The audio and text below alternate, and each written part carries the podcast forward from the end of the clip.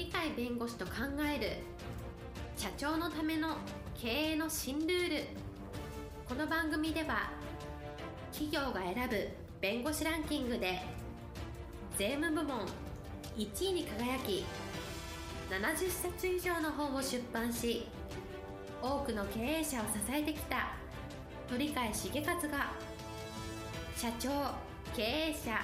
独立希望者起業家のための経営の新ルールについてお伝えしていきます。それでは今回の番組をお楽しみください。皆さんこんにちは。お元気でしょうか？元気がすべての源です。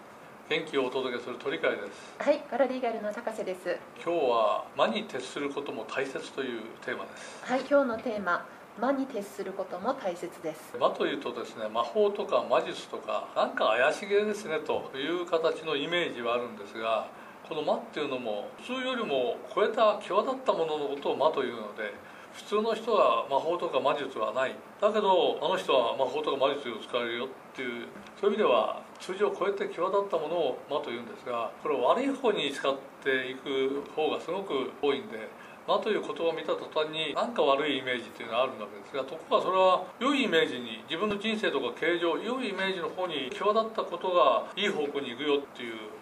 そうすると心の向きとしてはいい方向に行って際立つんだからうまくいくよねっていう話になって結局魔に徹することでいい方向に行けば大成果上げると大成功するということにつながるわけでそれを具体的な例で言いますとですね吸収魔という何事も吸収してしまう。他の人はそこまでいかないんだけど徹底的に吸収してしまうっていうみんな優秀なやつは自分の先生だっていう我以外我が師という言葉がありますがこれもみんな先生にしちゃうってやつだから魔に徹して吸収をするから吸収魔っていうわけです。そうするといい人のいい知恵を借りちゃうっていう他の人だったら気づかないことにああの人いいこと言ってるいい知恵だって言ったら借りてしまうと大成功者になったのが松下幸之助であります。実行魔っていうのは失敗しても失敗しても構わんっていうなんとか最後はうまくいくぞと思って実行をするって普通だったらやらないことをまさに通常を超えてやってしまって成功した人が本田宗一郎。100のうち1成功すればいいぐらいに思ってる方ですからこれ実行魔で。す採用魔っていうのは優れた人材がいればそれを採用する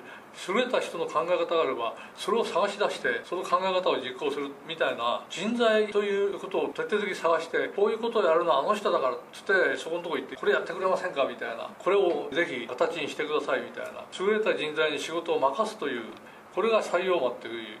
えー言っていいんですけどこれアンドリュー・カーネギーという世界一の鉄鋼会社を作った人の発想でございました。このように魔というのはいい意味で大成果を上げるために使う言葉としていい方向に応用するとえ素晴らしい成果を上げる大成功者の背景にはこの魔というものがおそらくあると。数字を超えたことの実現を信じながらそのためにはこの人にお願いしたらいい。いや失敗恐れずにそれをやった方が後で成果を上げるというような形でですね楽観主義みたいな私がよく使う大丈夫心配ないなんとかなるっていう精神が後ろ盾になっていい方向に動くとまさに魔法の花が開くということがありますのでやっぱり言葉のイメージっていうのも悪い方向に使うイメージだってもそれいい方向に使うとプラスになってしかも驚異的なプラスになって大成功とか今までできなかったことができるよというそこになりますのでどうか魔というものを大切にしていただいて素晴らしい人生素晴らしい経営をしていただければと思います今日も元気で楽しい一日をお過ごしくださいはい、ありがとうございます。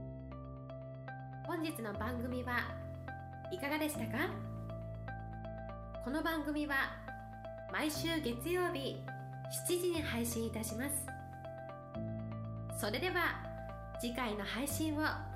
楽しみにお待ちください。